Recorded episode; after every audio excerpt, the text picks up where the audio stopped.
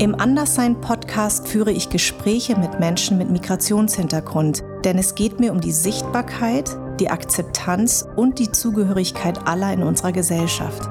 Der Anderssein-Podcast und sein Anliegen wird unterstützt von unserem Partner Seat. Die junge Automobilmarke setzt sich schon sehr lange für Diversität und Vielfalt ein. Hip-Hop war genau aus diesen Gründen eben für mich, weil es in, in der Form, wie ich sie mir wünsche, wie ich es mir wünsche, ist Hip-Hop politisch. So, es ist äh, biografisch, es ist aber auch verletzlich. So, es ist, mhm. es, mir wurde halt einfach gezeigt, so, es ist völlig okay, dass du manchmal nicht mehr weißt, wohin mit deinen Gedanken. Mhm. Dass du manchmal dich einfach nur verloren fühlst und das Gefühl hast, du bist zwischen den Stühlen und das war einfach so eine Stütze. Vor über 20 Jahren habe ich auf einer politischen Veranstaltung mal gesagt, mein größter Wunsch ist es, dass ich in 20 Jahren in Deutschland nicht mehr gefragt werde, woher kommst du? Denn diese Frage beinhaltet immer, du kommst nicht von hier. Aber das stimmt nicht. Ich bin in Darmstadt geboren und meine Eltern kommen aus Vietnam. Für mich müsste also die Frage lauten, woher kommen deine Eltern? Oder aber, wo sind deine Wurzeln? Aber wo stehen wir 20 Jahre später? Wird diese Frage immer noch so gestellt, woher kommst du? Oder sind wir mittlerweile so weit, dass sie anders gestellt wird? Bin ich anders, obwohl ich mich nicht anders fühle? Wie sehen es andere mit ähnlichem Background wie ich? Darüber möchte ich sprechen. Willkommen beim Anderssein Podcast. Schön, dass du da bist. Dankeschön. Warum war das dein großer Wunsch, Journalist zu werden? Also es ist, ich bin nicht so der klassische Journalist, der irgendwie mit fünf Jahren schon wusste, ich werde definitiv werde ich Journalist. Bei mir hat sich das so im Laufe des Studiums entwickelt. Ich wollte eigentlich immer Jurist werden. Also mein Opa war Richter, ich habe den nie kennengelernt leider. Ja. Und es war immer so der Wunsch, weil Mama auch immer wollte, so, oh, hier guck mal Fotos gezeigt, das ist dein Opa in der Robe und willst du nicht auch. Und ich hatte immer total Interesse, habe auch angefangen Jura zu studieren erstmal. Ja. Und Journalismus hat war erstmal nicht wirklich eine Option für mich. Ja. Dann habe ich angefangen Politik zu studieren, habe dann im Laufe des Studiums überlegt, was kannst du eigentlich mit diesem Studium dann tatsächlich anfangen, wenn du immer fertig bist. Und habe dann, weil ich auch so ein Talent für Schreiben immer schon hatte, weil ich gerne Geschichten erzähle, ähm, überlegt, ich könnte mich ja an der Journalistenschule mal bewerben. Und natürlich spielt mein Hintergrund auch ein bisschen eine Rolle, weil meine Eltern sind damals aus Eritrea geflüchtet. Das ist heute leider eine Diktatur ohne freie Presse. Mhm. Ähm, einfach Staatsfernsehen, wo von oben vorgegeben wird. Das, was ja viele heute immer der AD und ZDF vorwerfen, wenn sie eine ja, das zeigt mir immer wieder, dass diese Leute keine Ahnung haben, weil in Eritrea mhm. ist es tatsächlich so. Und mhm. Genauso wie in Vietnam. Ja, da denke ich mir immer, wenn ihr über Diktatur redet ja, oder von Meinungsfreiheit, dann ja, geht man bitte ja, nach China, dann geht man bitte nach Vietnam, dann geht man bitte nach Eritrea, dann geht man nach Russland. Das ist eigentlich ne, etwas. Und hier haben wir eben diese freie Presse und die Leute genau. wissen es nicht zu schätzen. Und dann war das ein Aspekt, warum ich das machen wollte, einfach ähm, weil ich eben auch Geschichten erzählen wollte von Menschen, die sonst nicht gehört werden. Weil ich das mhm. Gefühl hatte, in Deutschland, im Journalismus, das war auch an der Journalistenschule so, die haben ja. alle einen ähnlichen Background, die ja. kommen alle aus relativ wohlbehüteten Elternhäusern, äh, haben immer alles gehabt, äh, es gab nie einen Mangel an irgendwas und ähm, also zumindest materieller Natur und das spiegelt sich dann auch in der Berichterstattung wieder. Also mhm. die, zum einen die Geschichten, die erzählt werden, aber zum anderen eben auch die Perspektive, aus der die Geschichten erzählt werden. Und mein Wunsch war eben so ein bisschen das aufzubrechen. Du warst ja auf dieser Journalistenschule, wo einige unserer Gäste schon ja. hier waren, und zwar auch Vanessa ja. Wu ja. Äh, in München. Das genau. scheint ja irgendwie so ein total Talentnest zu sein, weil irgendwie kommt ihr alle aus dieser Journalistenschule. Äh, Alice Hasters, die ich sehr, sehr mhm. schätze, äh, die war ja da auch. Ähm, wie, wie, wie kam das, dass du da gelandet bist? Ich habe ja mein Bachelorstudium schon in München gemacht. Ich mhm. habe Politik im Hauptfach und Jura im Nebenfach an der LMU in München studiert und wie gesagt, im Studium kam mir dann die Idee, ich könnte mich ja mal bewerben an so einer Journalistenschule und äh, verplant wie ich bin, eigentlich wollte ich zurück nach Hamburg, hatte ich die Frist für die Henry-Nann-Schule hier in Hamburg verpasst, habe ja. dann geguckt, was gibt's noch und dann bin ich halt auf der Homepage der deutschen Journalistenschule dann in München gelandet und äh, habe dann gesehen, was da für krasse Gestalten aus dieser Schule hervorgegangen sind und dachte mir, okay, äh, das scheint eine ganz, gute, eine ganz gute Eintrittskarte in diese Branche zu sein, wenn man denn einen Platz da bekommt und da die Ausbildung macht. Deswegen war es bei mir ein bisschen aus praktischen Gründen, weil ich eh schon in München war und zum anderen eigene Verplantheit, weil es in Hamburg eben nicht mehr ging, weil ich hätte dann wieder ein Jahr warten müssen. Und dann habe ich mich da beworben und habe dann völlig überraschend äh, dann Platz bekommen. Du bist ja hier geboren in ich, genau, Hamburg. ich bin Hamburger Ja, du bist ein richtiger Hamburger Jung. Jung. Wo bist du geboren? In welchem Stadtteil? Äh, geboren, also ich bin in Hamburg-Alsterdorf aufgewachsen, Mhm. genau. Ähm, bin da auch zur Schule gegangen. Was schön ist im Rückblick, aber was auch schwer war, weil es einfach ein sehr gut bürgerliches Viertel ist, wo Es ist sehr weiß sozialisiert. sehr weiß sozialisiert um mich herum halt sehr viel Reichtum auch auf der Schule einfach mit Menschen die alle tolle Menschen nicht alle aber zumindest die die ich für mich gefunden habe. Aber trotzdem so als Flüchtlingskind die Eltern teilweise zwei drei Jobs gehabt um den Kindern alles ermöglichen zu können ähm, war das auch schwer Wie kamen denn deine Eltern überhaupt dann in dieses Stadtteil? Also die sind ursprünglich die ganz normal, ne, Asylbewerber haben sie in Asylbewerberheim gewohnt, dann waren sie in Barmbek und dann war, also es ist ja oft so, dass sich dann Gruppen aus den gleichen Nationen ballen in bestimmten Gegenden und ich habe das so verstanden bei meinen Eltern, dass sie das ganz bewusst eben nicht wollten. Sie wollten eben, dass ihre Kinder äh, nicht nur lernen, nicht nur in einer guten Umgebung aufwachsen, sondern auch so bestimmte gesellschaftliche Codes, die man vielleicht nicht lernt, wenn man unter seinesgleichen nur aufwächst, dass sie eben so diese Soft Skills auch mitbekommen. Das ist lustig. Einer meiner besten Freundinnen die Ja. ist nämlich Hamburgerin Ja. und ihre Eltern sind äh, serbisch-kroatisch. Ja. Und die sind auch in einem ganz, ganz weißen Viertel ganz bewusst gezogen, genau deshalb, Mhm. Weil sie gesagt haben, wir wollen, dass unsere Kinder die Codes hier, also Ja, der deutschen ja, weißen ja. Gesellschaft lernen. Und es hat mir auch vieles einfacher gemacht, weil ich einfach viele Dinge, ich merke das bei, bei anderen Menschen, die vielleicht einen ähnlichen Hintergrund wie ich haben, aber nicht in so einem Viertel aufgewachsen sind, dass für die ganz einfach der normale alltägliche Umgang im Büro oder mit Vorgesetzten oder das Gespräch beim Mittagessen, dass denen das schwerer fällt. Und dadurch, dass ich diese Menschen, sage ich jetzt mal, so Kinder von Ärzten, Anwälten, wichtigen Politikern und so weiter immer um mich rum hatte und wusste, wie man sich in bestimmten Kreisen zu bewegen hat, fiel mir das dann leichter. Auf der anderen Seite, wie gesagt, war das psychisch auch als Kind nicht immer ganz leicht, wenn man selber einfach um alles kämpfen musste und alles also wir, wir waren nie kurz vom Verhungern oder so. Wie gesagt, meine Eltern haben sich wirklich den Arsch aufgerissen, damit, wir, damit es uns an nichts fehlt. Trotzdem haben wir als Kinder natürlich mitbekommen, dass da eine andere Energie investiert werden muss, um äh, zum Beispiel eine Klassenreise zu finanzieren, als es zum Beispiel bei meinem besten Kumpel ist, wo einfach vier Urlaube im Jahr total normal sind und äh, es denen auch kein Zacken aus der Krone bricht, weil das Geld ist halt da. Genau. So, und das sind halt Dinge, die habe ich sehr früh gelernt und ich glaube, die führen dann auch dazu, dass man, oder bei mir zumindest dazu geführt, dass ich dann auch so ein Gerechtigkeitsempfinden einfach entwickelt habe, dass ich, äh, dass ich immer auf die gucke, die weniger haben und nicht, nicht mit so einem Blick von oben herab, sondern so, ich fühle das. So, ich weiß, wie Genau. das ist. Ich kenne diesen Struggle und ich sehe mich auch heute, wo ich irgendwie jetzt echt gutes Geld verdiene und happy bin und angekommen bin, fühle ich mich nicht in irgendeiner Form besser. Besser. Also Im Gegenteil, so ich denke mir immer so, ey, du hast das eigentlich genauso verdient. Und du, ich bin auch nicht klüger als du. Ich hatte einfach andere Chancen vielleicht Genau. als du und hatte andere Rahmenbedingungen. Und ähm, das macht dann was mit einem. Also ich kann selbst heute nicht so wirklich genießen, Ja. was ich geschafft habe, weil ich immer denke, so wenn ich mir auch die Leute um mich herum sehe, auch bei der Arbeit, Kollegen, wo ich dann oft denke, so, also wäre es jetzt auch nicht, wie du es hierher geschafft hast. Wahrscheinlich kennst du die richtigen Leute oder Mama kennt die richtigen Leute oder Papa kennt die richtigen Leute. Ich will jetzt nicht allen Leuten Unrecht tun, aber das, ich glaube, dieses Gefühl wird mich nie wirklich loslassen, dass ich denke, diese Welt ist einfach unfair. Ja, so. das stimmt. Ähm, Nochmal zurück zu Ja. deinen Eltern. Ähm, sie waren politische Flüchtlinge. Kriegsflüchtlinge. Kriegsflüchtlinge. Genau. Ach, Kriegsflüchtlinge. Genau. Weil ich kenne viele Deutsch-Eritreer, die eigentlich in Stuttgart gelandet Stuttgart. Frankfurt, das sind die Hotspots. Genau, und Frankfurt, ist weil meine Freundin Asmara, kommt auch sagen aus wir. Frankfurt, aber genau. Wenn ich da aus dem Flugzeug steige, denke Genau. ich, ich bin in Eritrea. Ja, genau. Sagt meine Freundin auch immer. Das ist auch sind falscher auch Flug, falschen Deutsch-Eritreerin. Flug genommen aus Genau, Versehen. genau. Ah, nee, ist genau. Frankfurt, okay. Genau, aber wie kamen deine Eltern nach Hamburg? Die, die hatten schon Familie hier. Also der Ah. ältere Bruder von meinem äh, Vater, der hat schon ein paar Jahre davor hier in Hamburg gelebt. Also die hatten hier schon eine Base Mhm. und deswegen sind die in Hamburg gelandet. Ich bin auch im Nachhinein total froh, dass sie in Hamburg gelandet sind, Ja. weil ich hier gerne aufgewachsen bin und es äh, ja, eine schöne Stadt ist. Und ich glaube auch, dass mir das gut getan hat. Das ist das, das was ich vorhin meinte. Dass es dann sich halt nicht so bald und dass man nicht irgendwie unter sich nur bleibt, Ja. sondern eben offen ist. Ich freue mich jedes Mal, wenn ich jemanden aus Eritrea sehe hier Ja. in Hamburg, weil es hier halt nicht so oft vorkommt. Ja.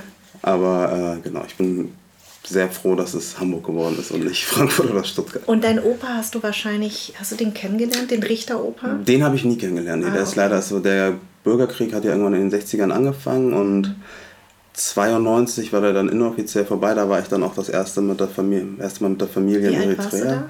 92, da war ich vier. Krass. So Ja. wie ich damals in Vietnam. Wie Ja, war das, für ist- dich? Kannst du dich ich kann daran mich erinnern? nicht so richtig erinnern, wie das damals war. Ich habe eine Erinnerung, weil wir, also ganz schemenhaft, weil wir damals ähm, den Palast von dem Kaiser Haile Selassie besucht haben und das war total eindrücklich und krass, auch vor allem als Kind. Ja. Aber ansonsten ist das so eine Zeit, die an mir vorbeigeflogen ist, mehr oder weniger. Ich war dann 96, ein paar Jahre später nochmal da und das ist viel eindrücklicher gewesen, weil ich da, da war ich schon 10 oder 11 Erzähl und mal. hab das. Es war schön. Es war einfach, einfach mal in, in einem Land zu sein. Das merkt man ja auch schon als Kind, wo du nicht jedes Mal, wenn du irgendwo einen Raum betrittst, auffällst. Wo du einfach ganz selbstverständlich Teil des Stadtbilds bist. Wo, wo deine Kultur, deine Sprache nicht irgendwas Komisches, Besonderes, Exotisches ist, sondern das ist einfach dein Land. So, hier, hier sind deine Wurzeln, hier kannst du sprechen, sein, wie du willst. Keiner judgt dich dafür, keiner verurteilt dich oder beurteilt dich in irgendeiner Form. Das war schön. Das habe ich als das ist traurig, dass man das als Kind schon merkt.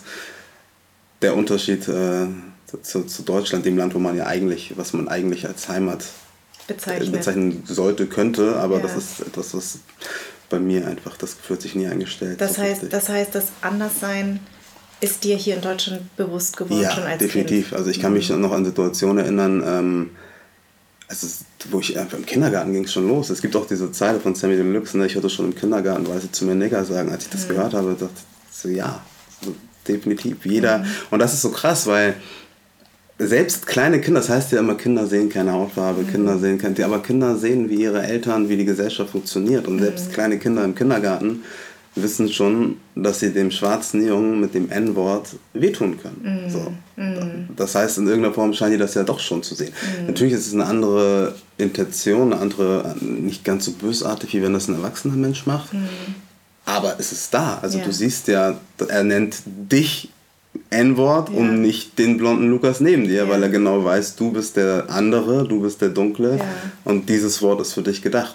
Und hast du damals, als du das das erste Mal gehört hast, gewusst, was das N-Wort ist? Nicht so richtig. Ich habe, also ich kann mich auch nicht ganz genau erinnern. Ich weiß nur, dass es. Du merkst dann irgendwann, dass das ein Wort ist, mit dem du geärgert wirst. Mhm. Dann erzählst du das irgendwann mal beiläufig deiner Mama, wenn du abgeholt wirst. Und die geht dann an die Decke. Ja, klar. Und ähm, dann ist aber auch, und das ist auch aus Gesprächen mit meinen Eltern dann im Nachhinein, dann war es aber auch immer so, dass das im Kindergarten die Erzieher, ich meine, das war jetzt Mitte der 90er, Anfang der 90er, das war dann nochmal ein anderes Klima als heute. Ähm, die haben das nicht so richtig ernst genommen. Ne? Das war so, ja, was ist das? Das sind Kinder. Also, das stellt er sich dann jetzt so an, so mehr oder weniger.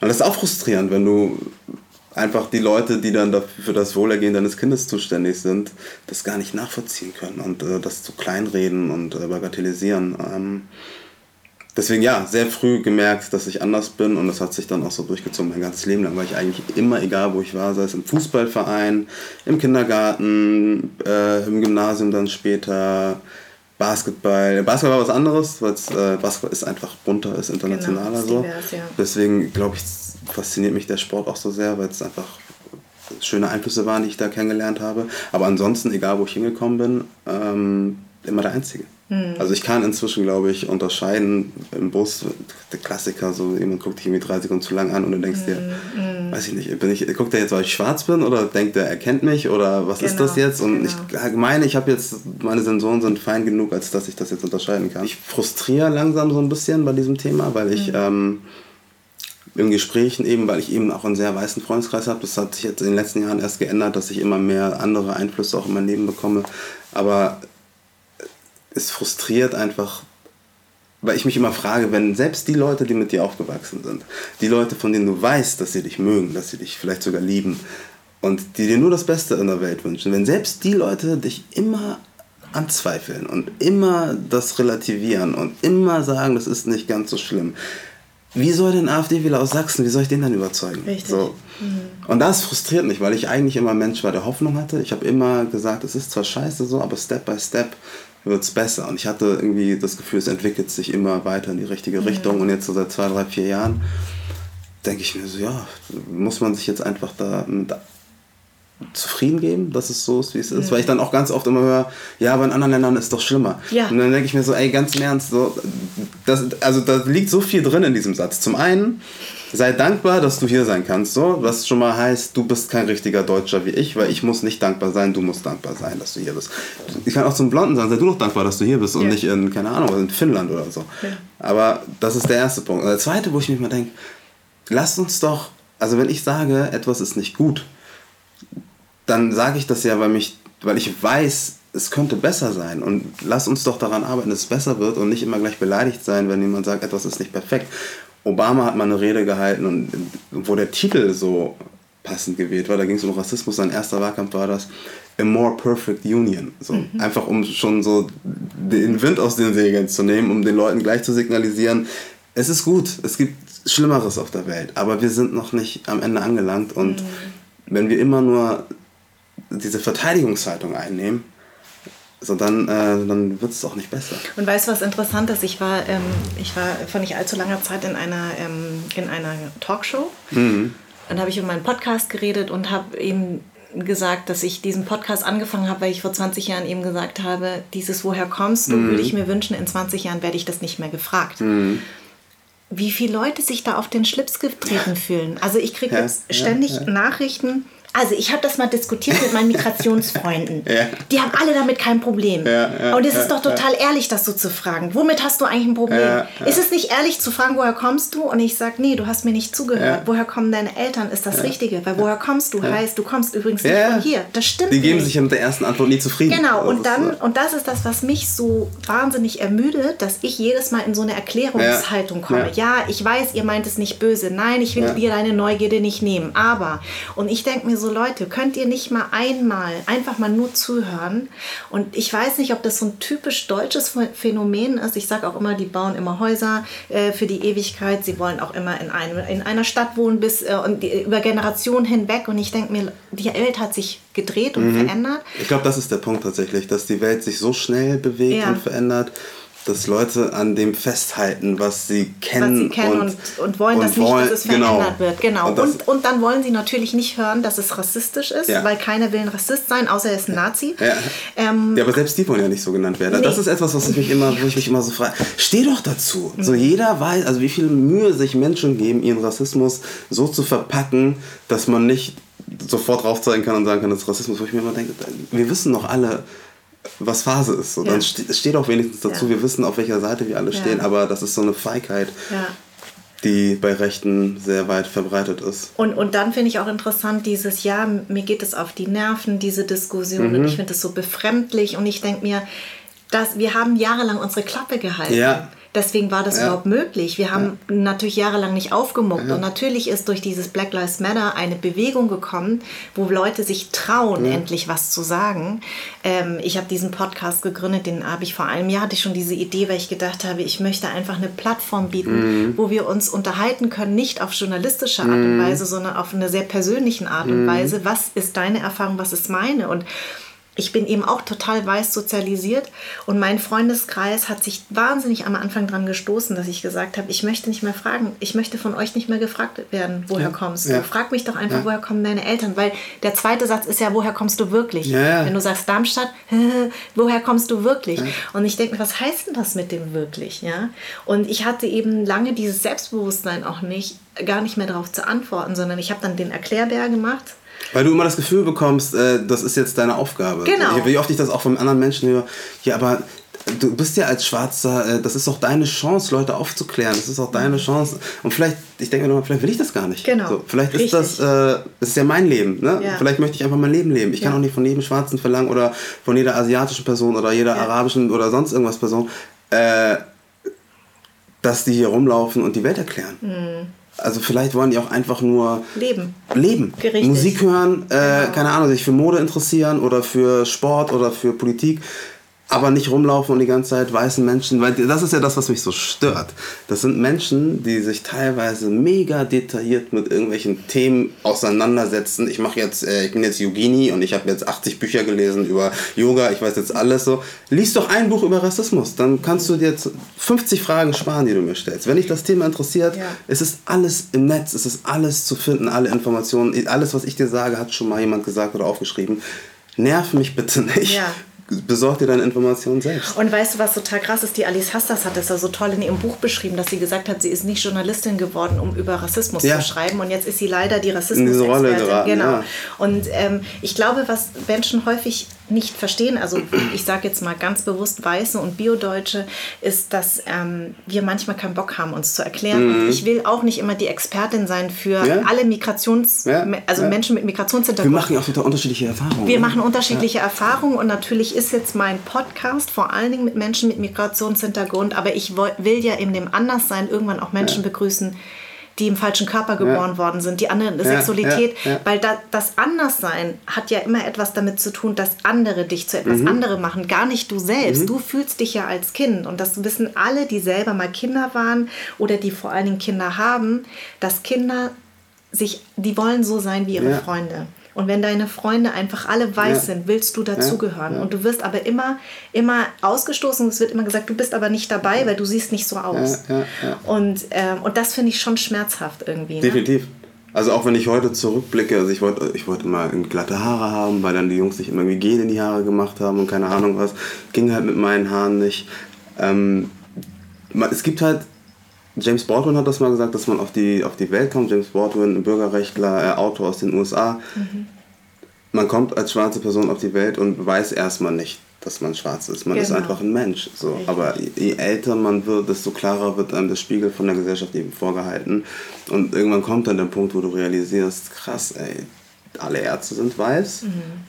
alle Anwälte sind weiß, alle Leute im Fernsehen sind weiß, alle Politiker sind weiß. Mhm der Typ, der das Klo sauber macht, ist schwarz. Der Typ, der den Drecksjob im Zug hat, irgendwie, keine Ahnung, die Mülleimer leeren, ist schwarz. Der Stadtreinigung ist schwarz. Du, du kriegst das, irgendwann realisierst du das einfach. Ja. So krass, die Rollen sind verteilt. Mhm. Hier die schöne Nachbarschaft mit den schön gepflegten Vorgärten, hier die Hochhausghettos. Ah, guck mal, hier wohnen die Türken, hier wohnen die Araber, hier wohnen die Schwarzen, hier wohnen die Asiaten. Mhm. Und dann fahre ich raus, ach, und hier wohnen die Weißen. Mhm. Und dann irgendwann stellt sich natürlich auch so ein Gefühl ein, wenn man sich dann nicht damit auseinandersetzt und das auch in dem Alter nicht besser weiß.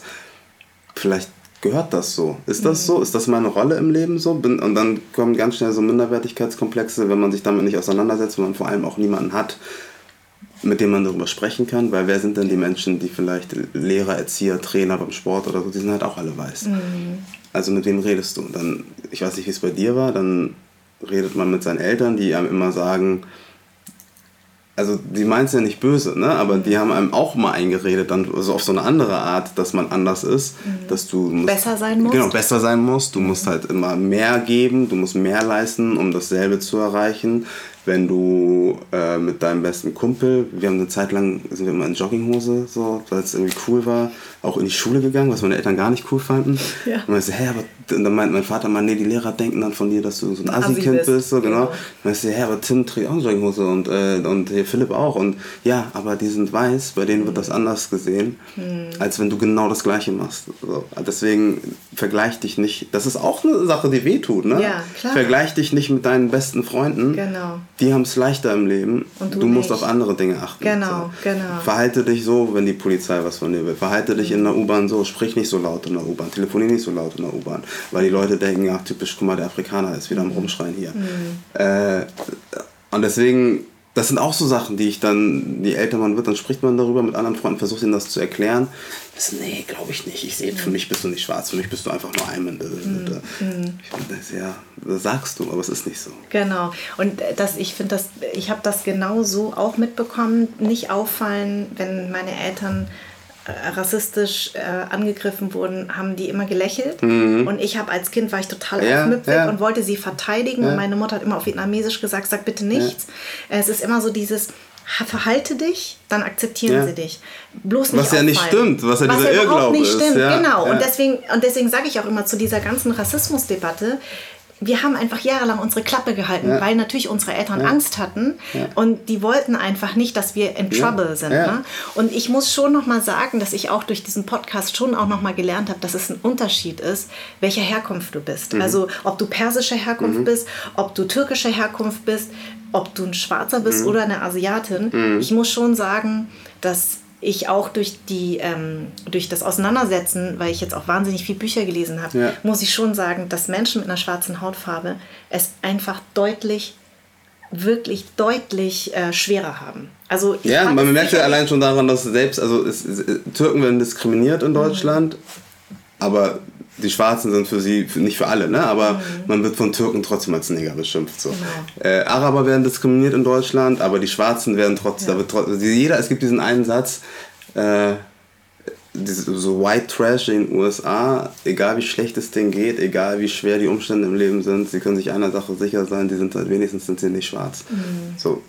Weil das ist so das Ende der Nahrungskette. Mhm. Ja, es gibt Unterschiede. Ich finde trotzdem, man muss aufpassen, auch als schwarzer Mensch muss man aufpassen, ähm, weil ich das auch manchmal wahrnehme, dass man, ja, wir erleben, glaube ich, die härteste Form von Diskriminierung weltweit.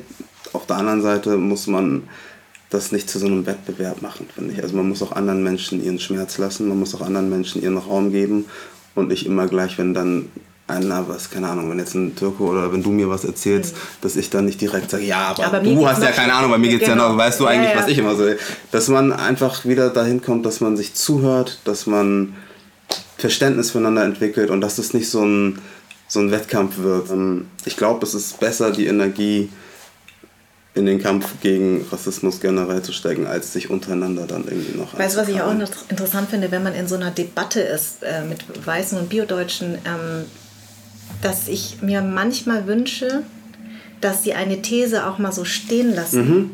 und vielleicht mal sich damit auseinandersetzen und erstmal nichts sagen. Also dieses, also ich habe es ja. gemerkt wieder in dieser, in dieser, in dieser Sendung, dass ähm, die wollen mich dann davon überzeugen, dass es nicht so ist. Mhm. Und ich denke mir so, Alter, ich bin ja. übrigens 46 und ich mache das seit 46 ja. Jahren, diese Erfahrung. Also nur weil ich jetzt drüber rede und ich habe übrigens schon immer drüber geredet und kannst Interviews von mir angucken, ich habe schon immer drüber geredet, heißt ja nicht, dass es nicht existiert. Also wie kannst du jedem Menschen, jeder vierte Mensch hat einen Migrationshintergrund. Natürlich gehen wir alle unterschiedlich mhm. damit um. Ähm, auch meine Gäste im Übrigen. Mhm. Es gibt Gäste, die sagen, ey, ich habe kein Problem. Oder es gibt einen Gast, der sagt, ich habe ein richtiges Problem. Mhm. Aber trotzdem ist das so, dass jeder seine Erfahrungen macht. Ja. Und das Gros meiner Gäste bis jetzt hat das erlebt. Und da finde ich das schon irgendwie echt krass, dass ich immer so in so einer Beweispflicht ja, bin. Genau, sagen, das ist es. Übrigens, das doch, es. das gibt's. Ja, ja? ja. Und ähm, und Deswegen sage ich inzwischen auch so Interviewanfragen. Äh, kannst du vielleicht mal uns irgendwie zehn Minuten erzählen, was du so erlebt hast? Äh, sage ich inzwischen ab, weil ich ja. mir denke, so Leute, an dem Punkt sind wir das ist schon längst darüber hinaus, dass genau. wir noch in der Situation sind, dass wir euch beweisen müssen, dass es das gibt. Genau. Wir müssen halt einen Schritt weiter gehen und gucken, wie können wir als Gesellschaft eine Lösung finden. Ja. Aber dieser Race Porn, das immer irgendwie, weil es gerade en vogue ist, das Thema, äh, dass man sich irgendwie Schwarze einlädt oder Frauen mit Kopftuch oder sonst irgendwas, die dann erzählen, wie schwer sie es haben. Und am Ende hört eh keiner zu oder glaubt mhm. es nicht. Und drei Monate später ist wieder große Überraschung. Oh mein Gott, es gibt Rassismus in Deutschland. Wir müssen wieder einen Schwarzen einladen, der uns erzählt, dass er Rassismus erlebt hat. Ja, genau. So, und da denke ich mir so, Leute, mach das, mach das mit, mit jemand anders. Weißt du, das Schöne ist ja, ich kriege ja auch wahnsinnig viel positive Reaktionen von vielen Weißen und Biodeutschen, die diesen Podcast hören und die sagen, ich wusste das nicht und ja. ich habe ich hab viel gelernt ja. von, von dem Gespräch. Und das ist das Allerschönste, ja. dass sie einfach mal sagen, ich höre mal zu. Das ist ja das Schöne beim Podcast, dass man zuhören muss. Und dass man eben Perspektiven lernt, wie sich ein Mensch wie du und ich uns fühlen. Mhm. Ähm, und dass sie sagen, ich, ich ähm, habe meine Meinung oder ich sehe das mit anderen Augen und ich sehe genauso wie du sagst, man, manche Sachen, also mein Sohn hat äh, Fußball gespielt, da ist so ein schwuler Pass, wird ja mal häufig kommuniziert ja. zwischen den Kindern. Ich habe ihm auch immer ja. gesagt, weißt du, was schwul heißt? Ja. Dein Onkel ist schwul. Ja. Also warum sagst ja, du das? Und das sind so Sachen, da sagt er so, ja, stimmt. Mhm. Also, weißt du, das ist halt so, das ist so in, klar, man will dazugehören, also sagt man es.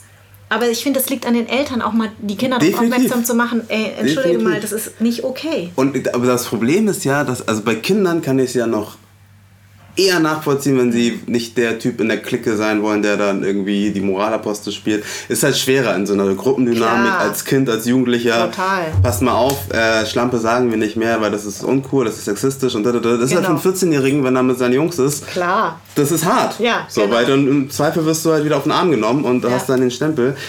Trotzdem ist es natürlich wünschenswert, dass sie es tun. Aber das Problem ist ja auch, dass die Erwachsenen sehr schlechte Vorbilder sind. Genau. Also wenn sie die ganze Zeit sehen in der Zeitung, in den Medien, in Talkshows etc., mhm. dass ernsthaft äh, darüber diskutiert wird, ob Neger nicht weiter in Kinderbüchern stehen soll. Mhm. So, wo, wo sich einfach Leute sich, der komplette Kulturbetrieb gefühlt, sich dagegen wehrt, das ist so, das ist deutsches Kulturgut, wir können auch Neger da nicht rausnehmen, als ob das als ob das in irgendeiner Form ein schlechteres Buch wäre. Ja, genau. Ähm, und wenn, wenn das das ist, was die Gesellschaft einem so vorspielt und was man so, was man so gezeigt bekommt, warum sollen dann Kinder ein Verständnis dafür entwickeln, dass man sich korrigieren kann und dass mhm. es kein, dass es nicht schlecht ist, wenn man sich korrigiert, sondern dass im Gegenteil, dass es von sehr viel Größe zeugt, wenn man sich korrigiert genau. und sagt, ich habe einen Fehler gemacht und ich will das in Zukunft anders machen. Ja. Und da muss den Menschen häufig den Spiegel vorhalten und sagen, verstehst du, das, das ist doch in einer gewissen Weise, werden wir alle, kommen wir irgendwann in die Lage, in der wir immer diskriminiert mhm. werden. Du bist eine Frau, ja. du bist dick, du bist dünn, ja. du bist klein, du bist schwul, du bist lesbisch. Irgendwann erwischt es jeden einmal. Aber Rassismus ist schon nochmal eine andere Form. Das, das verstehen viele Menschen leider nicht. Das mehr. verstehen sie nicht. Und, ähm Aber was auch so lustig ist, wenn also bei, das, bei diesem Zugehörigkeitsding, ich habe halt sehr schnell gelernt, dass was ich mache, sofort auf alle Schwarzen bezogen wird. So, dass ich immer irgendwie exemplarisch stehe für Schwarze generell und dass, dass ich nicht einfach für mich handeln kann. So, mhm. Weil die Leute dann immer, ach guck mal, die Schwarzen schon wieder. Guck mal, so sind die. Habe ich dir auch gesagt. Auf der anderen Seite, wenn ich dann Schwarzen auf der Straße grüße, Warum grüßt du den? Du kennst ihn doch gar nicht. Warum? Ihr habt doch gar nichts miteinander zu tun. Warum sagst du Bruder zu dem? Ihr seid doch gar keine Brüder. Wo ich immer denke, auf der einen Seite werft ihr uns alle mal in eine Schublade, wenn wir dann, weil wir wissen, ob wir uns kennen oder nicht, wir wissen, dass wir die gleiche Scheiße in diesem Land durchmachen und deswegen grüße ich ihn so einfach so als du bist nicht, du bist nicht allein, genau, genau. So, I see you. So, wir, so, mhm. wir sind hier viele und es wird hoffentlich irgendwann besser.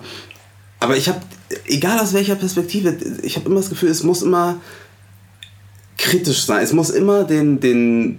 Es muss passend gemacht werden. Ja, aber auch das. Es wird immer verlangt, dass man Verständnis für Rechte und Rassismus hat, ja. aber niemand ist bereit, uns Verständnis entgegenzubringen. Alles, was wir machen, wird immer so in Frage gestellt. Ja, aber warum macht ihr nicht so und warum ist euer Kampf gegen Rassismus so und warum sagt ihr das so hart und warum sagt ihr jetzt weiß? Ja.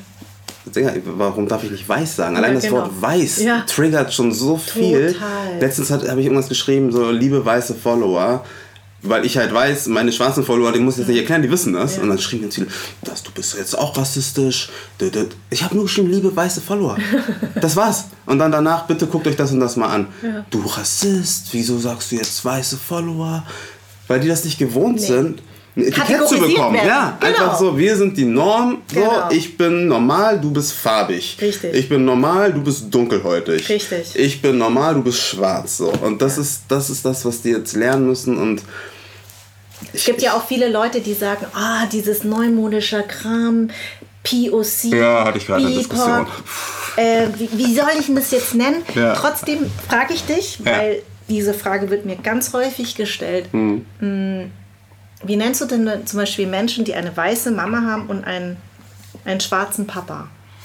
Das kommt immer ein bisschen drauf an, wie dieser Mensch sich selbst sieht. Also wir haben jetzt Kamala Harris in den USA, weil mhm. die ist ja indische Mutter und jamaikanischer Vater. Mhm. Die ähm, Vizepräsidentin, Vize, genau. Äh, hoffentlich Vizepräsidentin. Ja, hoffentlich bald Vizepräsidentin, sage ich jetzt auch mal ganz ja. offen.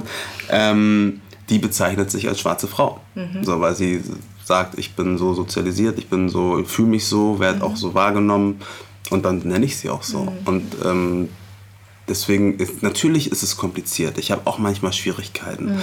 Ich denke mir auch manchmal, so man muss Dinge nicht komplizierter machen, als sie sind. Auf der anderen Seite ist es nicht an der Mehrheitsgesellschaft zu entscheiden, wie andere bezeichnet werden, nur weil es zu kompliziert wird oder genau. weil es dann zu viele Wörter sind. Ich finde, das muss man individuell. Der Mensch, der, wenn ich nicht sicher bin, frage ich den Menschen, genau. wenn es überhaupt eine Rolle spielt. Mhm. Also wenn, man muss ja auch nicht immer irgendein Wort für den haben. Vielleicht ist es auch einfach nur XY mhm. und nicht der Mixed Biracial, Afro-Deutsche, keine Ahnung was.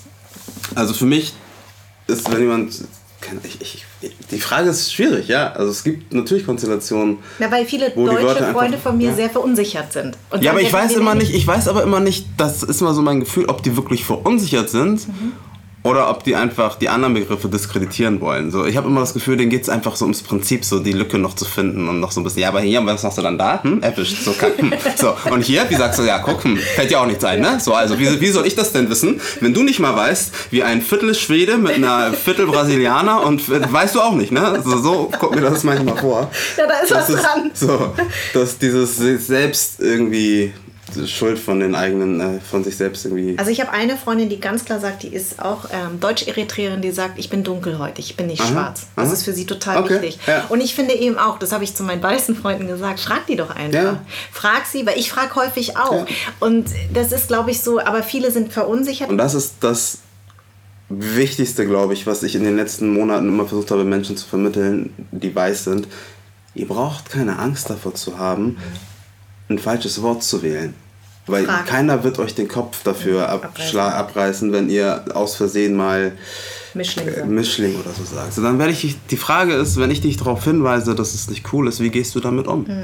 Bist du offen oder bist du zickig? So fängst du dann an auf einmal so, nee, aber wieso? Ich habe das gar nicht so gemeint. Warum bist du jetzt? Warum wirfst du mich jetzt mit Rassisten ein? Mhm. Wenn diese Verteidigungshaltung losgeht, dann merke genau. ich, es liegt dir eigentlich gar nicht am Herzen, das ja. richtige Wort zu finden.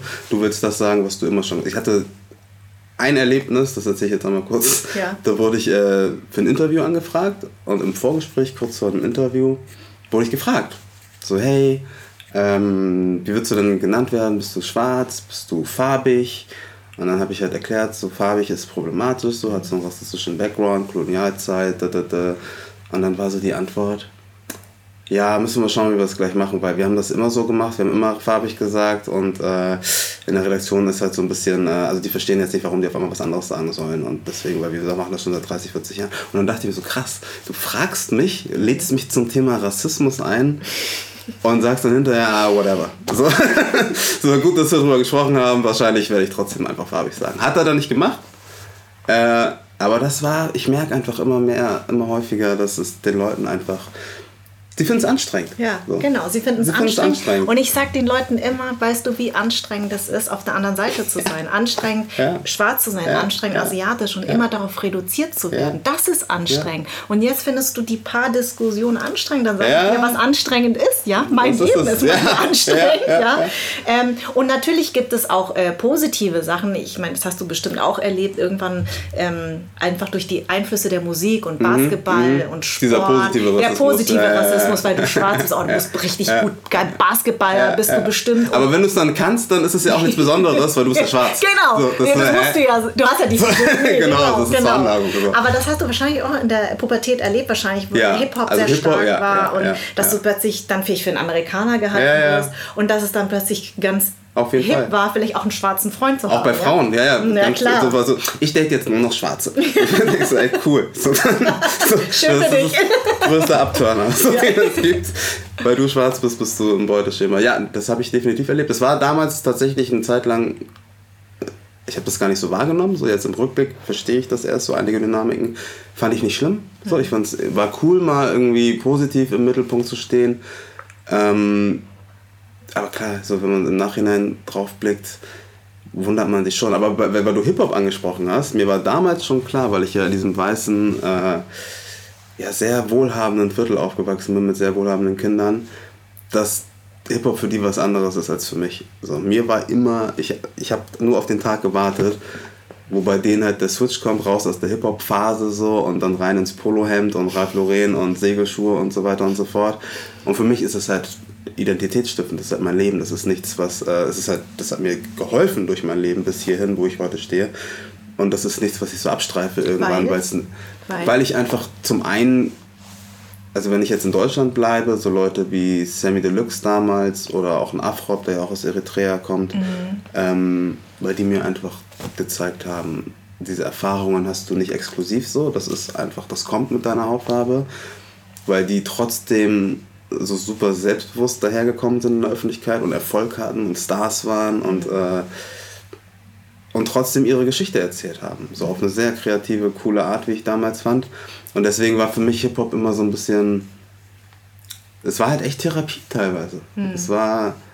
Also es, mir fällt die Zahl jetzt nicht ein. Ähm, aber es war wirklich so wie Sammy das im Einlied, ich krieg's jetzt nicht zusammen, aber Klasse, Schulschluss, Bus, Kopfhörer auf, Musik, so, jetzt fängt mein Tag an. Ja, vor allen Dingen ist es, glaube ich, auch ein Halt, an dem man sich festhalten ja. kann, dass man sagt, der ist wie ich. Ja. Der erzählt, der, der redet mir von der Seele, ja. das ist genau das, das ist genau meine Erfahrung und der zeigt mir welchen Weg.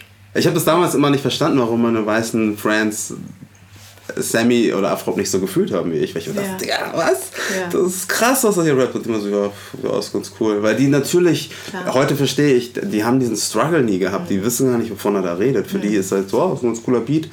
Ähm, und das musste ich auch erstmal lernen. Das meine Erfahrung, äh, dass ich das anderen nicht zum Vorwurf machen kann, mhm. wenn die das nicht nachempfinden können. Aber Hip-Hop war genau aus diesen Gründen eben für mich, weil es in, in der Form, wie ich sie mir wünsche, wie ich es mir wünsche, ist Hip-Hop politisch. So, es ist äh, biografisch, es ist aber auch verletzlich so. Es ist, mhm. es, mir wurde halt einfach gezeigt, so es ist völlig okay, dass du manchmal nicht mehr weißt, wohin mit deinen Gedanken. Mhm. Dass du manchmal dich einfach nur verloren fühlst und das Gefühl hast, du bist zwischen den Stühlen und das war einfach so eine Stütze. Es war mhm. einfach auch das, was teilweise Eltern mir auch nicht geben konnten. Mhm. So, weil sie einfach, es ist halt ein Unterschied, ob du hier geboren und aufgewachsen bist oder ob du mit äh, Mitte 20, wo du oder Anfang 20, wo du schon eine Persönlichkeit hast, in dieses Land kommst und ähm, und sehr damit zu tun hast, überhaupt zu überleben. Genau, ne? so, du bist mhm. halt viel mehr in diesem Alltagsstress. Okay, ich habe, wir haben genau. meine Eltern so drei Kinder, teure, teure Miete, weil eigentlich können wir uns das nicht leisten, aber mhm. es ist mhm. besser für die Kinder, deswegen gehen wir morgens noch putzen und nach dem Job abends auch nochmal putzen. Und ähm, ist schon jetzt den Faden verloren. Nee, genau, dass dir das so viel Halt gegeben genau. hat. Würdest du dir wünschen, als Journalist eben über diverse Themen zu berichten oder eigentlich über was ganz anderes? Ich mache ja alles Mögliche. Ne? Ich mhm. mache. Äh, du hast ja immer den HSV auch geschrieben. Lange. Das war, das war damals, als, äh, als ich im Studium war, habe ich irgendwie die Möglichkeit über ein Praktikum bekommen. Hast du nicht Lust, diese HSV-Kolumne zu machen? Das waren jetzt nicht die größten Texte und war auch nicht mein größtes Talent, muss ich ehrlich zugeben. Äh, aber wer interessiert ist, kann sie noch nachlesen. ähm, ich mache ja alles Mögliche. Also ich mache auch diese Themen, aber ich mache auch ganz bewusst ganz anderes. Ich habe mein letzter längerer Film war über die Pornobranche in Deutschland, was mhm. überhaupt nichts mit äh, mhm. Diversity in dem Sinne zu tun hat. Ich äh, habe jetzt gerade eine Reportage über Depressionen gedreht. Ich habe mhm. eine Reportage über Brustkrebs gedreht. Mhm. Ich will halt eben nicht diesen Stempel bekommen, so er macht die Ausländer, genau. Migrations-, Integrationsthemen. Ja, Aber ich finde es auch okay, wenn das jemand macht. Mhm. So, ich finde, ich ver verurteile das nicht. Und gleichzeitig sage ich auch, wenn ich diesen Stempel nicht haben will, wenn es um diese Themen geht, mhm sucht euch bitte Leute, die sich damit auskennen. Genau. Sucht euch Leute, die diese Erfahrung vielleicht schon mal gemacht haben. Es wird besser langsam, ja. aber was ich mir wünsche, ist, dass wir nicht immer nur zu bestimmten Zeiten, wenn das Thema gerade groß ist, die Möglichkeit bekommen, Texte zu, zum Thema Rassismus zu schreiben, weil gefühlt, wir haben so eine WhatsApp-Gruppe mit so 20, 25 schwarzen JournalistInnen mhm. Und wir hatten alle die Auftragslage unseres Lebens so die letzten Wochen, Monate, weil jeder wollte hier noch einen Text, da noch ein Interview, da noch, kannst du hier noch einen Text schreiben, da noch ein Interview. Aber das ist dann auch vorbei irgendwann. Ja. Also, weil das Thema dann nicht mehr aktuell ist, dann ist Corona doch wieder wichtiger, dann ist es auch okay, dass andere Themen dann wieder mehr in den Vordergrund kommen. Aber wir brauchen eine dauerhafte Präsenz in den mhm. Redaktionen, weil diese mhm. Themen du weißt es ja, die finden immer und jederzeit überall statt. Und nicht mhm. nur, wenn George Floyd gerade äh, gefilmt wurde, wie genau. er getötet wird. Aber so wie es jetzt ist in der Redaktion, muss es eben dieses Level erreichen, à la George Floyd. Und gerade danach wird es auch schwer, mhm. jetzt für Themen dieser Art, weil die Messlatte jetzt quasi gesetzt ist. Mhm. Ja, okay, so schlimm ist das jetzt auch nicht, das, das berichten wir jetzt lieber nicht. Weil ganz im Ernst, wie viele Leute wissen, wie viele Menschen in den USA durch Polizeigewalt gestorben sind seit George Floyd? Mhm. Wie viele Menschen auf den Protesten, während der Proteste gestorben sind, auch durch die Polizei? Das weiß keiner, weil das dann schon wieder too much war, berichten wir nicht. Und da will ich jetzt nicht zu sehr reingehen, aber das ist auch wieder eine Framing-Geschichte. Die Proteste wurden delegitimiert von den Medien, weil sie gewaltsam waren angeblich, weil, oh, wie kann man ein Schaufenster einwerfen, wie kann man, man darf auf gar keinen Fall Polizeiautos anzünden und so weiter und so fort. Kaum hat das aufgehört, haben auch die Berichte über die Proteste aufgehört. Mm, mm, mm. So, also was wollt ihr von den Leuten? Natürlich wollen die Aufmerksamkeit. Und wenn ich die nur dadurch bekomme, dass ich ein Auto anzünde, dann zünde ich ein Auto an. Richtig dann werde ich gehört. Genau. Und, und das, ist Problem, das Problem sind nicht die Menschen, das Problem seid ihr mit eurer voyeuristischen Ader immer diese geilen Bilder haben zu wollen. Also wie oft ich schon in Nachrichtenreaktionen gehört habe, ah, okay, das Thema ist eigentlich journalistisch relevant, aber hier bei dem Thema gibt es die geileren Bilder. Mhm. Machen wir das Thema. Mhm. So, genau. Also ich habe jedes Jahr bei der Berlinale sind wir in diesen Diskussionsforen, wo es genau darum geht, mhm. ja, wo alle Produzenten und Macher sich hinstellen und sagen, wir wollen diverser werden, weil unsere mhm. Gesellschaft ist divers. Und das ist echt interessant, dass es sich aber in der Realität ganz anders abbildet, äh, weil Seit sie dann total Jahren, Angst haben. Seit, Jahren. Seitdem ich, ich, bevor ich an der Journalistenschule war, ging das schon los mit Medienhäusern. Mhm. Wir müssen endlich, all diese Dinge, die wir immer wieder sagen, ne? wir müssen alle Perspektiven abbilden, wir müssen bunter werden, wir müssen äh, arm, reich, Ausbildung, Studium, schwarz, weiß, Frau, Mann.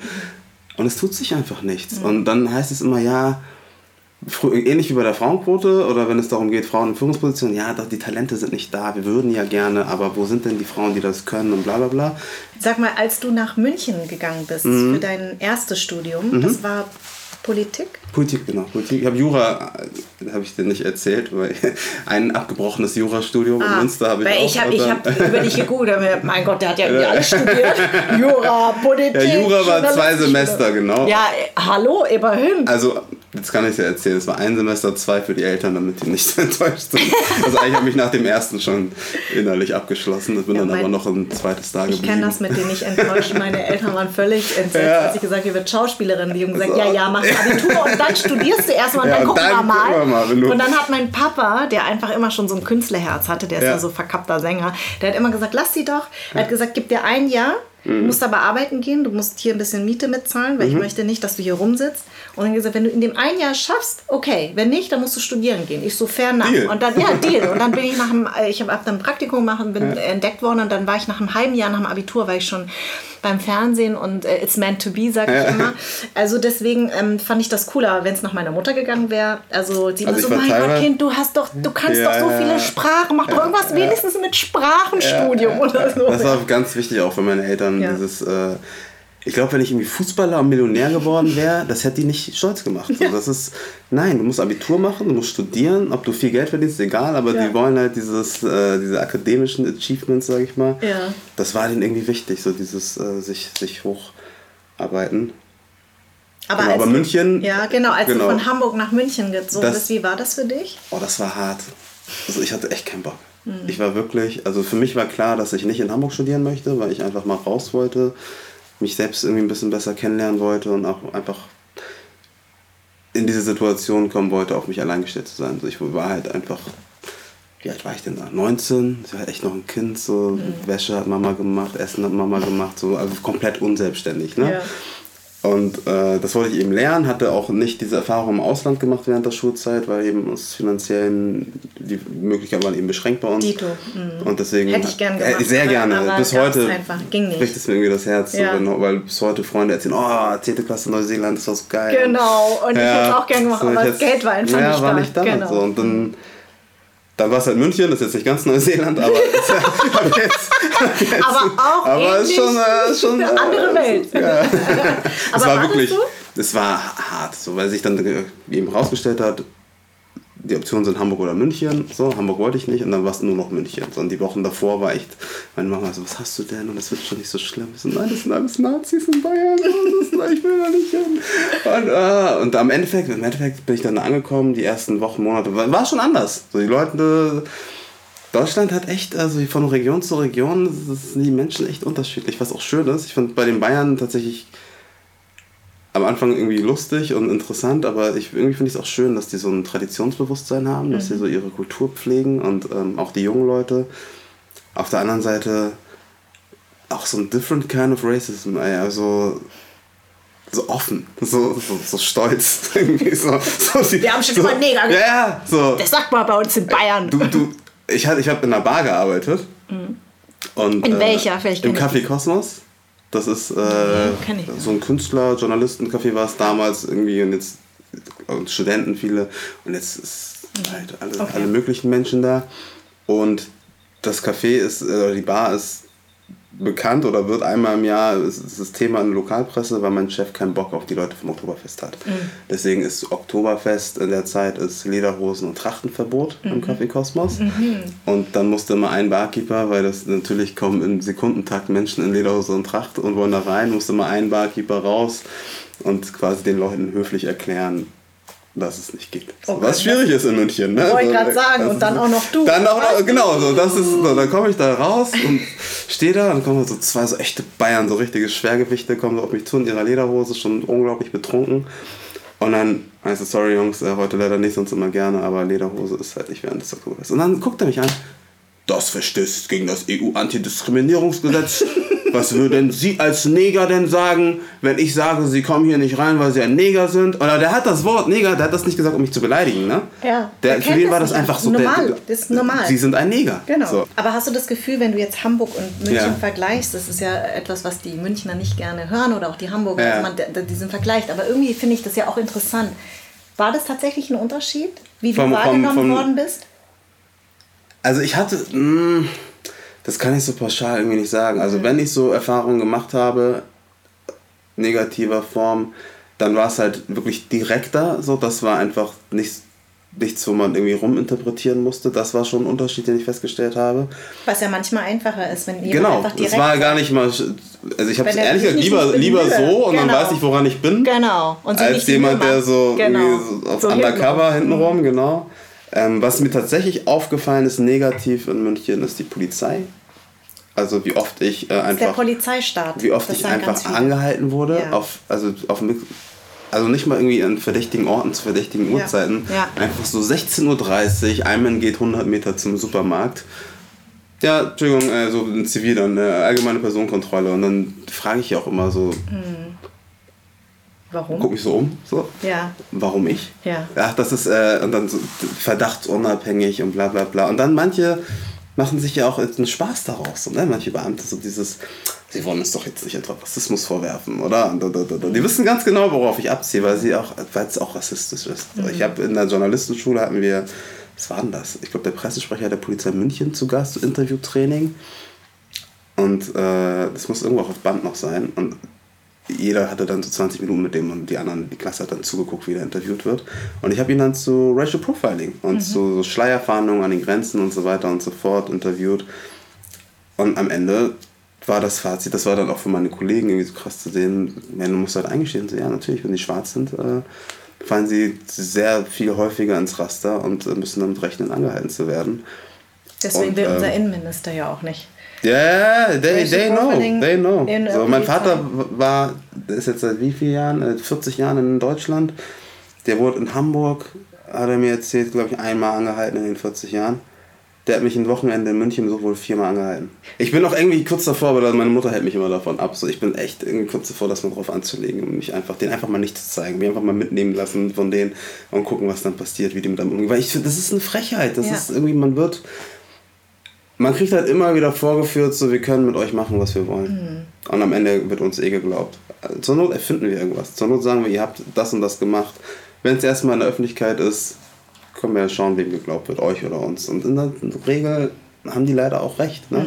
Wir kriegen immer Bestätigung von der Öffentlichkeit, von Politikern. Also, also ich fasse mir echt immer den Kopf, wie, wie diese Reflexe, wenn jemand es wagt, was Kritisches über die Polizei zu sagen in Deutschland.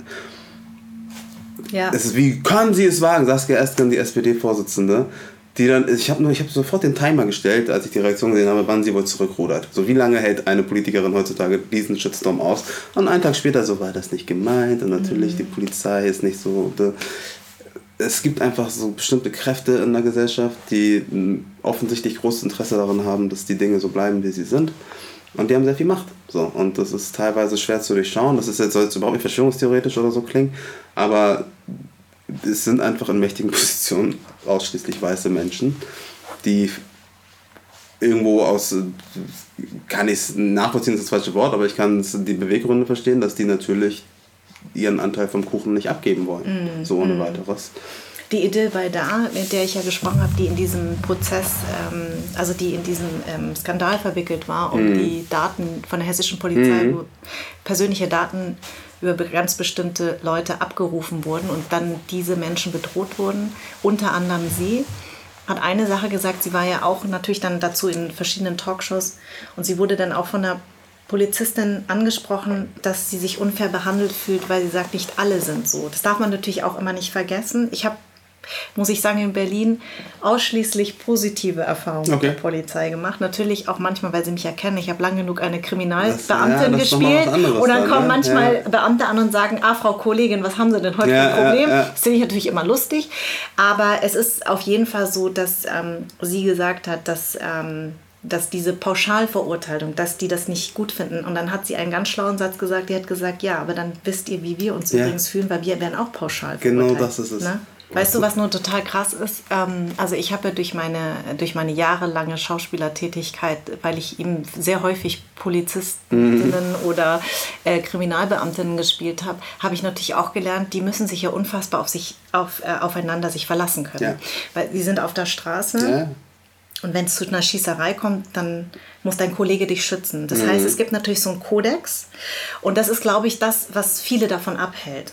Weil das Krasse ist ja, wenn du sowas, wenn du sowas meldest, dann bist du raus. Mhm. Ja, und das ist halt das, mhm. das halt, dass dieses aber das ist ja das Fehler im System. Genau. Absolut. So, es muss einfach Absolut. Es unabhängige, was in Hamburg jetzt wieder verhindert wurde von der SPD, eine unabhängige, unabhängige Beschwerdestelle, genau. die das überprüft, wo du nicht Angst haben musst, wenn ich was sage, genau. dass das mein Vorgesetzter mitbekommt und ich dann direkt Konsequenzen erleide, indem ich, keine Ahnung, nicht mehr befördert werde, vielleicht sogar entlassen werde oder mhm. einfach versetzt, versetzt werde, strafversetzt. Ähm, genau. Aber das ist es ja, also es ist ja gar kein Interesse da bei der Polizei, weil sonst würden sie, wenn es wirklich nicht so schlimm ist, wie wir Opfer immer sagen, mhm dann lass doch eine Untersuchung zu. Genau. Dann lass doch diese Beschwerdestelle zu, weil dann wird sich ja zeigen, dann haben wir doch den Beweis, es ist wirklich nicht so schlimm. Mhm.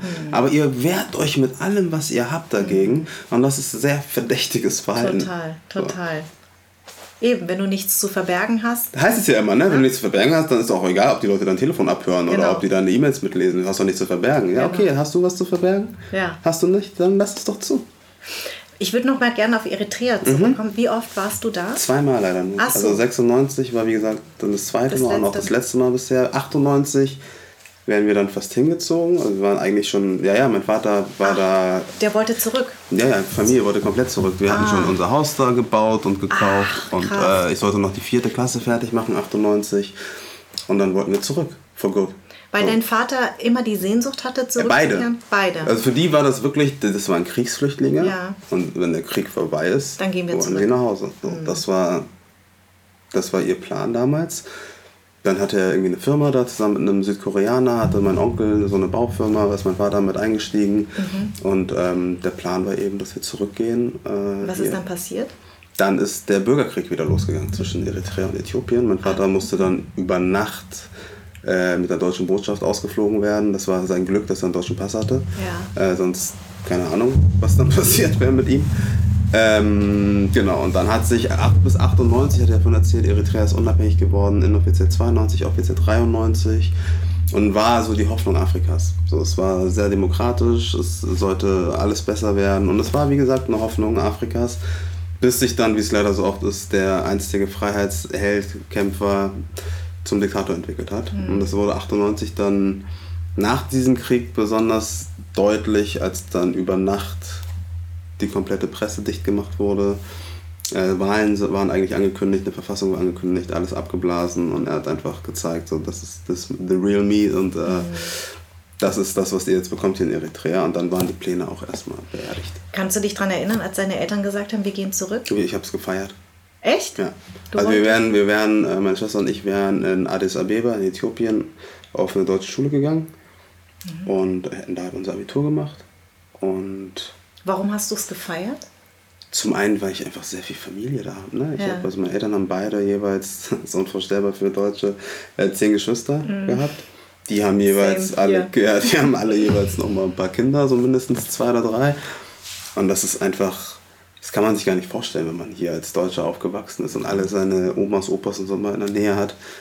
Das ist einfach so viel Family, die du gar nicht, nie so richtig kennenlernen wirst, mhm. weil Sprachbarrieren teilweise. Sprichst du denn? Ähm, ich spreche die Grinja ja. nicht mehr so gut, mhm. war mal besser, ich kann mich verständigen, ich verstehe mhm. alles. Ähm, aber es ist, war mal besser. Mhm. So. Das hat natürlich etwas auch damit zu tun, glaube ich, dass Eltern total Angst haben, dass das Kind nicht die gleichen Chancen hat. Mhm. Das heißt, mhm. du versuchst mit Händen und Würgen zu sagen, du, hier zu Hause wird Deutsch gesprochen. Ja.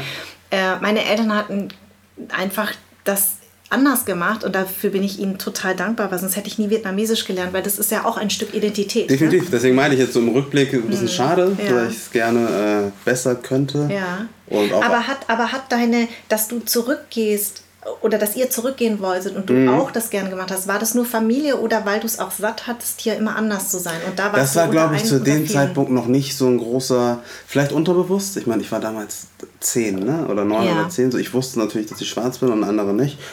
Aber es hat mich da noch nicht irgendwie wirklich beschäftigt oder mhm. mich irgendwie. Vielleicht unterbewusst so, aber ich, ich habe das zumindest im Alltag nicht so wahrgenommen. Ich hatte einfach Bock auf das Abenteuer. Ich hatte einfach auch Bock, dass mein Vater meine Eltern kommen halt aus der eritreischen Oberschicht so, ne? Mhm. Und dann kommst du als Flüchtling hierher nach Deutschland und, und bist, putzen. du bist putzen so, mhm. und bist halt gefühlt Dreck für die Gesellschaft mhm. und wirst auch so behandelt. Mhm.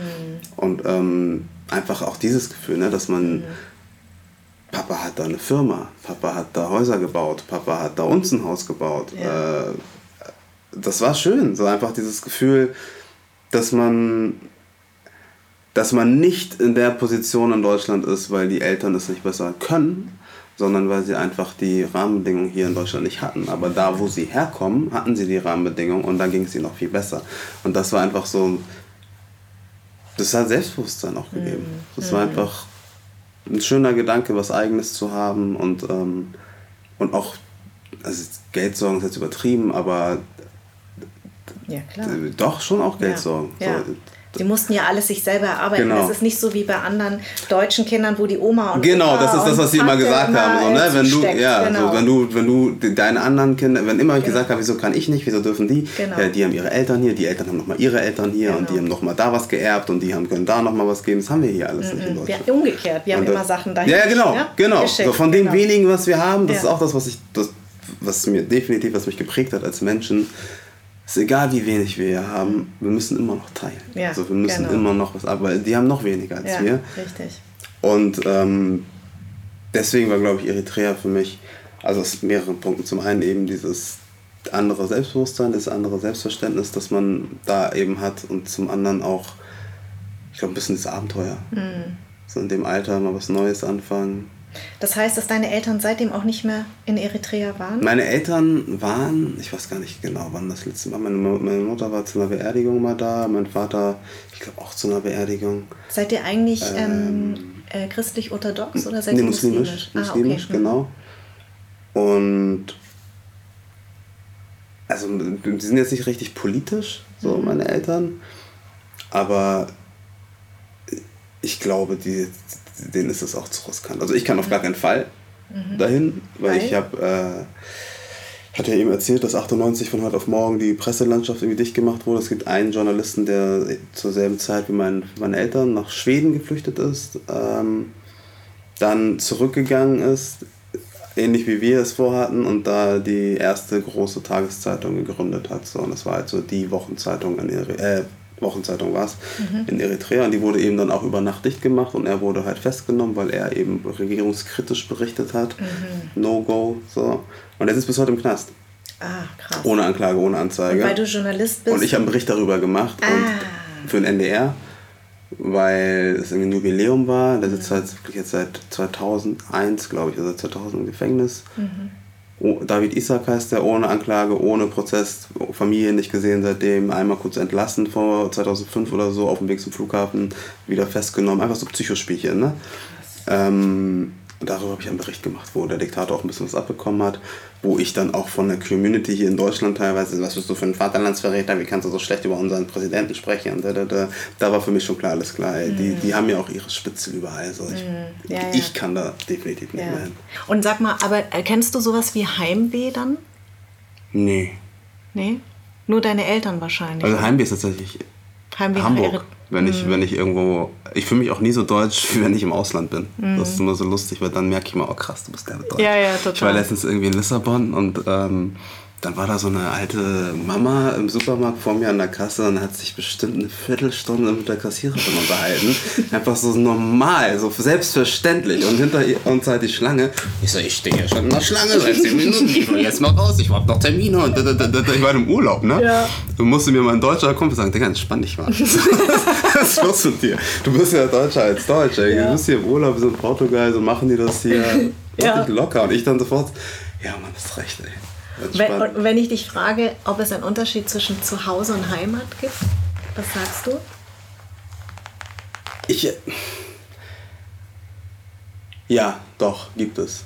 Weil ich habe mir dann noch nicht so richtig drüber Gedanken gemacht, deswegen klingt das jetzt vielleicht noch nicht so durchdacht, was ich sage. Ähm, ja Heimat ist tatsächlich, ja, Heimat, wenn Leute mich fragen, was, deine, was ist deine Heimat, das ist, was du vorhin meintest, mit woher kommst du. Lustigerweise sage ich immer, meine Heimat ist Eritrea. obwohl ich da nur zweimal war. Weil ich das Gefühl habe, das prägt mich so sehr als Menschen, so viel mehr als es Deutschland tut, auch wenn das jetzt komisch klingt, weil ich hier geboren und aufgewachsen bin. Weil ich natürlich dadurch, dass ich hier anders bin, mich immer nach dem Ort gesehnt habe, wo ich nicht anders bin und mich dann immer ganz viel damit auseinandergesetzt habe. Aber zu Hause ist hier. Mhm. Zu Hause ist Hamburg. Mhm. Wenn das Sinn ergibt. Es gibt, er, ergibt total Sinn. Ich habe ganz lange gesagt, äh, Heimat ist Vietnam. Und jetzt sage ich, Heimat sind meine Eltern. Auch schön. Zwei Sachen ja. würde ich gerne noch von dir wissen. Mhm. Was bedeutet für dich Akzeptanz? Akzeptanz. Ähm, Im Zwischenmenschlichen, meinst du, oder generell? Akzeptanz, muss ich kurz überlegen. Ähm, Ist es überhaupt wichtig für dich? Akzeptanz. Es macht es, glaube ich, leichter, das Leben, wenn man das Gefühl hat, dass man akzeptiert wird. Mhm. Es war mir mal wichtiger, als es es heute ist, glaube ich. Ich glaube, weil ich gemerkt habe, dass es völlig egal ist, was du tust. Ob du Abitur machst, ob du studierst, ob du Anwalt oder Arzt wirst, ob du gutes Geld verdienst, ob du dich an die Regeln hältst, ob du äh, dich ans Gesetz hältst. Es ist völlig egal, was du tust. Du wirst trotzdem der Schwarze bleiben. So, und du wirst trotzdem immer in diese Schublade gesteckt. Deswegen gebe ich mir gar nicht mehr Mühe in irgendein Konzept zu passen. Also wenn ich jetzt jemandem, wenn ich am Telefon zu laut bin und die denkt, oh, typisch schwarz, dann soll sie das denken. So, wenn ich, äh, keine Ahnung, wenn, wenn eine die Straßenseite wechselt, weil sie Angst vor einem schwarzen Mann hat, dann soll sie die Straßenseite wechseln. Ich werde nicht äh, versuchen, möglichst breit zu grinsen, damit sie sich wohlfühlt in Anwesenheit eines schwarzen Menschen. Ich glaube, das ist das, was je mehr man mit sich selbst im Reinen ist. Ich habe letztens gerade zum Kumpel gesagt, ich war noch nie so glücklich wie jetzt, was total paradox ist, wenn man sich die Zeit anguckt weil ich noch nie mit mir selbst im Reinen war, wie ich es jetzt bin. So, weil ich nie so wenig darauf geachtet habe, was andere Leute von mir denken oder wollen oder sagen. Es ist natürlich immer so im Hinterkopf so, man, ich bin mir dessen immer bewusst, dass ich andere Regeln irgendwie zu befolgen habe als ein weißer Mensch. Aber da, wo es mir möglich ist, jetzt im privaten im Beruf, muss man sich halt an gewisse Regeln leider halten. Da, wo es mir möglich ist, manchmal aus Prinzip sogar das, was die nicht wollen. So, einfach einfach so, so, weil ich mich so lange gefühlt verstellt habe, auch als Mensch. Mhm. Und versucht habe, mich anzupassen. Also ich weiß noch, wie viel, ich habe mega viel gejobbt und dann mein komplettes Geld für zwei Polohemden ausgegeben, die irgendwie 500 Euro gekostet haben, die beiden Hemden, weil das alle getragen haben auf der Schule. So, weil du dazugehören willst, du willst nicht auffallen, du willst irgendwie mit dem Strom schwimmen. Und heute denke ich mir jetzt so, wenn es jemand stört, dass ich eine Cap trage, dann soll er mich nicht buchen. So, ich habe jetzt so, ein paar Formate, kannst du bitte die Cap? Nein, kann ich nicht. Ich trage die. Das wirkt dann weniger kompetent. Ja, dann wirkt das halt weniger kompetent. Dann ist es so. Dann sucht doch jemanden, der keine trägt. So, wenn das nicht reicht, was ich sage, wenn ich irgendwie so eine Hülle tragen muss, so ein Kostüm, damit ihr mir glaubt, dass ich irgendwie was mit Substanz sagen kann, dann nimmt einen anderen. So. Das ist so ein schönes Schlusswort, dass ich die andere Frage nicht mehr stelle. Das ist nicht mehr notwendig. Ich danke Vielleicht, dir sehr. ich danke dir für deine Zeit, für die Möglichkeit, äh, diese Dinge hier mal zu besprechen, weil das für mich tatsächlich auch das erste Mal in dieser äh, Ganzheit. Ausführlichkeit auch ist, mhm. dass ich über diese Themen spreche mit einem Menschen, wo ich das Gefühl habe, es ist da gut aufgehoben. Deswegen, Dankeschön. Danke dir. Anderssein ist eine Produktion in Zusammenarbeit von Farn und Pracht Company. Idee und Konzept kommt von mir, Redaktion Anja Prinz und ich, On-Air Design Tro, die Musik kommt von Perry von den Beethovens Ton und Schnitt Philipp Zimmermann und Anja Prinz. Und mein Dank geht an Seat und an alle, die diesen Podcast unterstützen.